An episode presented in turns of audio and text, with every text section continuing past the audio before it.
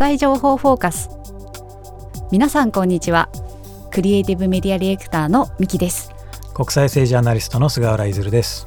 この放送では日本のメディアではあまり取り上げられない国際政治や外交安全保障分野の重要トピックスにフォーカスを当て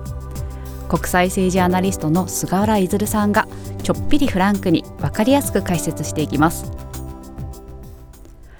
この番組は合同会社グローバルリスクアドバイザリーの提供でお送りいたします。さて夏も終盤に入っておりますがこの暑い夏菅原さんはどんな風に過ごしていらっしゃったんですか？本当暑くてやばいですよね。やばいですね。はい、暑いと言いますとですね私こう一時期南スーダンで仕事をしていた時期がありまして、はい、あの時はね日中45度くらいあったんですよ。で暑いなと思ってたんですけど今の日本の方がやっぱ湿気もあるしあの時の南スーダンよりも断然暑いなと思いますね。そうなんですね。アフリカは乾燥している分過ごしやすいんでしょうか、うん、そうですね。であのそれでも外に出ると日差しがじりじりと暑いので、まあ、野外での仕事はね日中は基本できないというかやらないんですよね。で仕事も野外でやる仕事っていうのは朝早くからもう6時ぐらいから始めて午前中はね10時くらいでもう早めに切り上げて、はい、でお昼長く休んでまた15時とかねから19時くらいまで働くといったそういう勤務時間だったんですよ。あそうなんですね。そう考えるとね日本ってこのくそ暑い中で9時5時勤務ってやってるじゃないですか、はい、これしんどいですよね。そうですよね。やっぱ社会全体でやっぱ夏はこう時差勤務みたいなのをこう導入した方がいいんじゃないかなと思いながらはい、まあ、最近はもうなるべく日中は外に出ないで済むようにはしているんですけどまあ、必ずしもそうもいかず、ね、なんだかんだでこの夏も特に休みもなく日々普通に働いています。はい、でミキさんはお盆休みとかどっか行かれました？そうですね。ちょっと台風も来てたんでいかに子どもたちを室内でエネルギー発散させるかみたいなことに集中してましたね。なるほど、はい、ということで、まあ、本題に入りたいと思うんですが今回菅原さんがフォーカスを当てるトピックは何でしょうか？今回はですね台湾有事について考えてみたいと思ってます。はい。台湾有事ですね。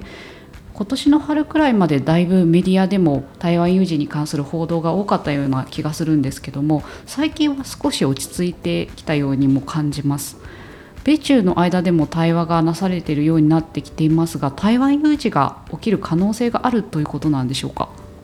そうですね。その辺も含めてえー、そもそもこう台湾有事ということについてのこの考え方をね整理しておきたいなと思ってます。はい。と言いますのも私危機管理のコンサルタントもやっていまして、ええ。ー、まあ、NPO 法人海外安全危機管理の会というのをやってるんですけども、はい、えー、企業さんや、まあ、団体さんのですね、えー、海外での危機管理のアドバイスというのをしていますけれども最近やっぱいろんな企業さんからこう台湾有事について、まあ、教えてほしいとどういう備えをしたらいいのかアドバイスをくださいみたいなそういうご質問をいただくことが多いんですね。はい、で企業さんたちと話をしているとこう台湾有事ということに対する、まあ、そもそもの理解がまあバラバラというかですね、まあ、皆さん何にどこまで備えればいいのかというのが分からなくて、まあ、悩んでいらっしゃるという方が多いというのを感じましたのでちょっとその辺の、ね、議論を整理してみたいなというふうに思っています。はい。まあ、ところで有事ってどういう事態だと思います？有事っていうと、まあ、戦争のような普通の状態ではないっていうことですかね。例えば非常事態とか緊急事態とかそういうイメージでしょうか？そうですよね、まあ、じゃああの有事の反対の言葉って何でしたっけ？有事の対義語は平時ですかね？合ってますか？そうですね。はい。有事と平時というふうにこうい、ね、あの言い方をしますよね、はい、で一般的に有事というのは、まあ、戦争などのこの武力武力衝突ですとかまあ、政変とかねそういう事変なんて昔言いましたけども、はい、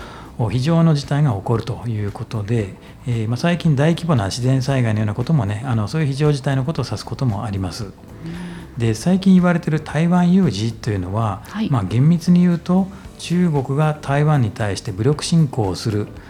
まあ、中国が武力を行使して台湾を統一しようとしてくると。まあ、そういうことをこう言うわけですね、はい、まあ、当然そうなると台湾側は武力を使って抵抗するという可能性がありますから、はい、軍事衝突が起きて、えー、台湾を支援しているアメリカとかですね日本も巻き込まれて地域戦争にはなるんではないかとそういう事態がまあ想定されているということなんですね。はい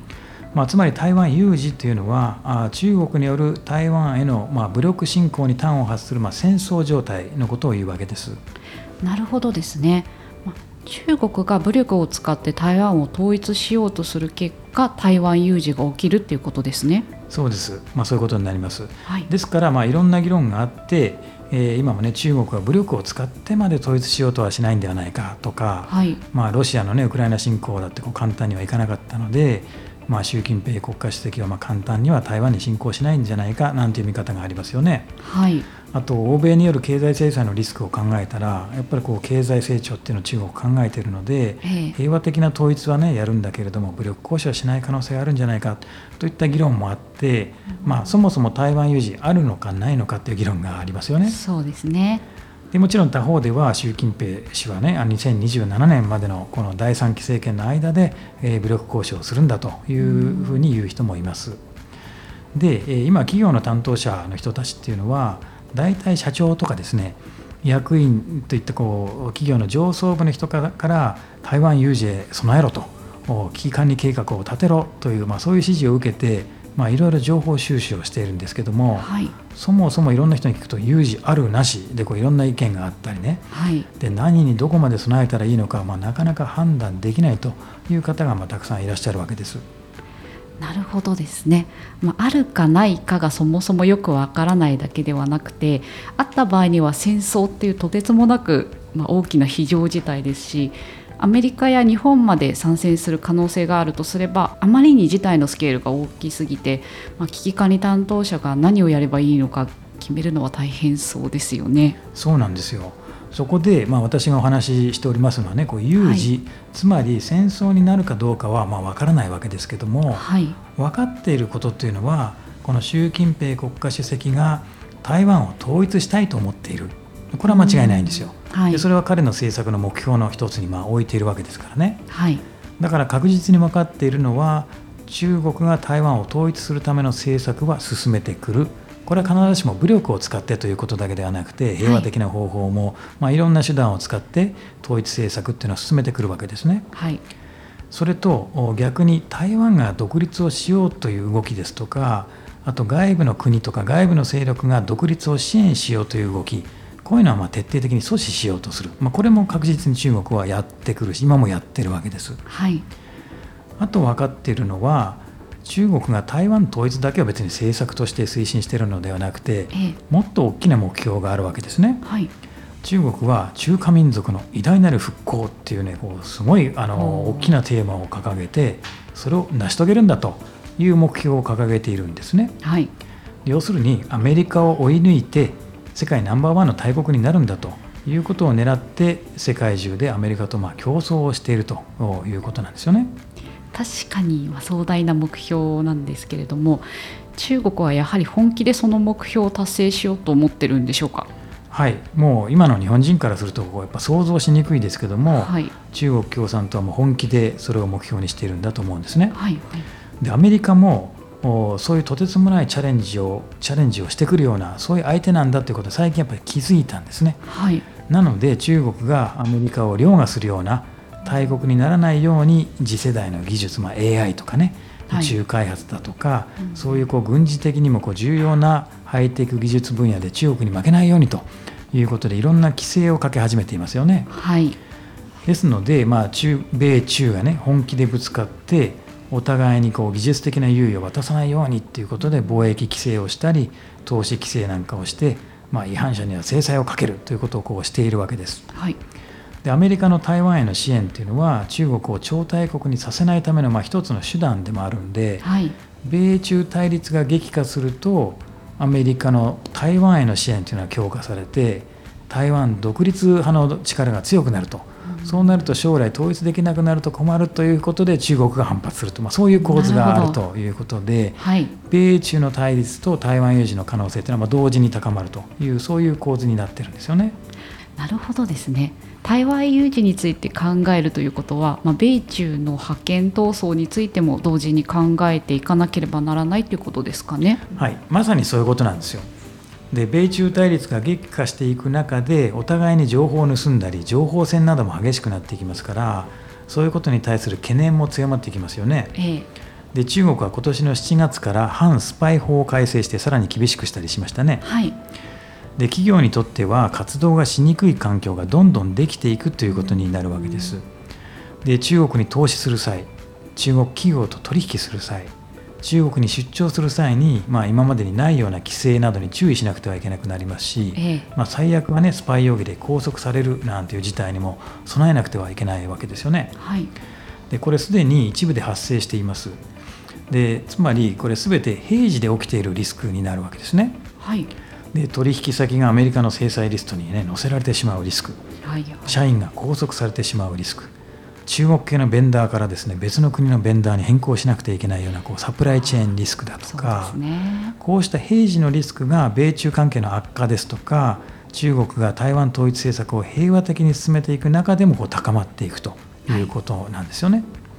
なので、えー、これからもこういろんな規制だとか新しい法律だとか政治的な政策を米中両国が出て、ね、こう出してきますので、はい、そうした平時のリスクがまあどんどん高まっていくということを考えなきゃいけなくて、まあ、そもそもこう有事の前にまずはやっぱり平時のリスクを考えなきゃいけないとい。うことなんですよね。はい、で平時にどんなリスクがあってどんな備えをしなきゃいけないのかということをこう考えてでその平時の状態からだんだんとこう緊張が高まってこのグレーな状態から最悪はこう有事に至ると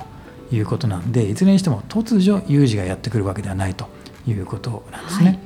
平時でもリスクがたくさんあってそれが事態の悪化に伴ってそれまでのリスクも悪化したり新たなリスクも生じてくるというそういうプロセスをたどるんだということをこう認識してほしいなと思ってます。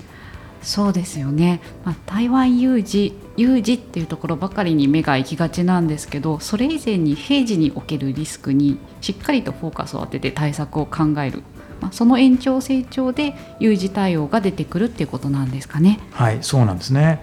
それと、まあ、大きな枠組みとしては米中対立米中間のこの戦略的な競争のさまざまなリスク、それをねやっぱり米中対立がリスクを生んでるということですので米国と中国、まあ、この両国の政策をまあ追っていくという必要があるんだと、はい、でその中で中国が台湾統一政策をどう進めてくるかという話も出てくるわけです。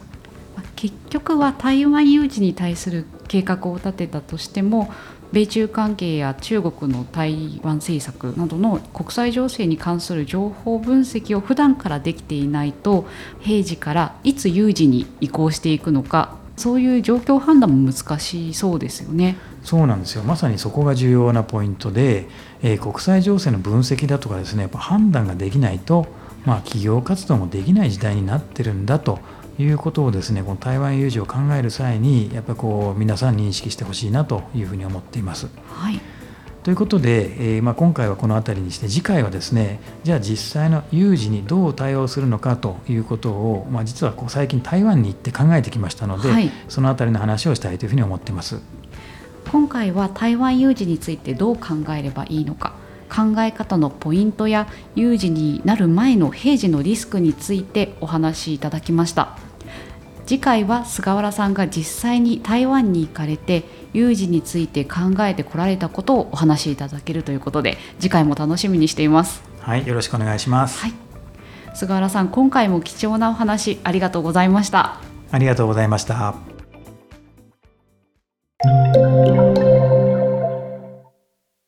続きましてお知らせです。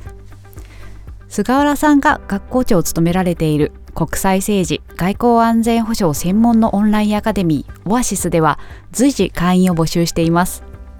菅原さんこのオアシスの活動についても教えてください。はい。こちらは会員制のオンラインスクールで国際政治や外交安全保障について基本から実践的な内容まで体系的に動画を視聴しながら自身のペースで学べるものになっています。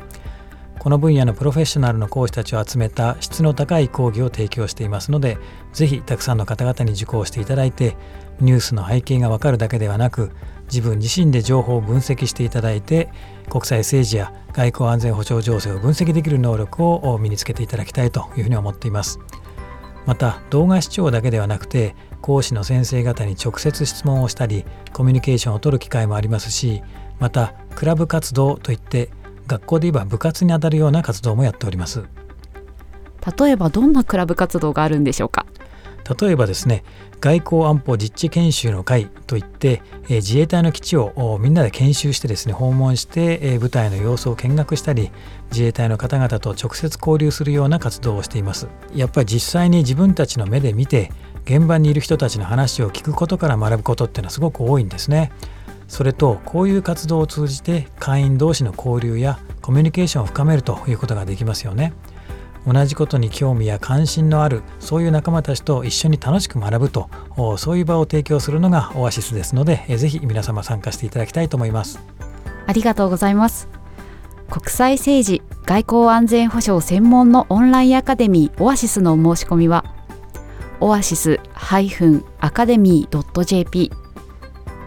オアシスアカデミー .jp までお願いいたします。ではお別れのお時間となりました。菅原さん本日も盛りだくさんのお話どうもありがとうございました。ありがとうございました。国際情報フォーカス。この番組は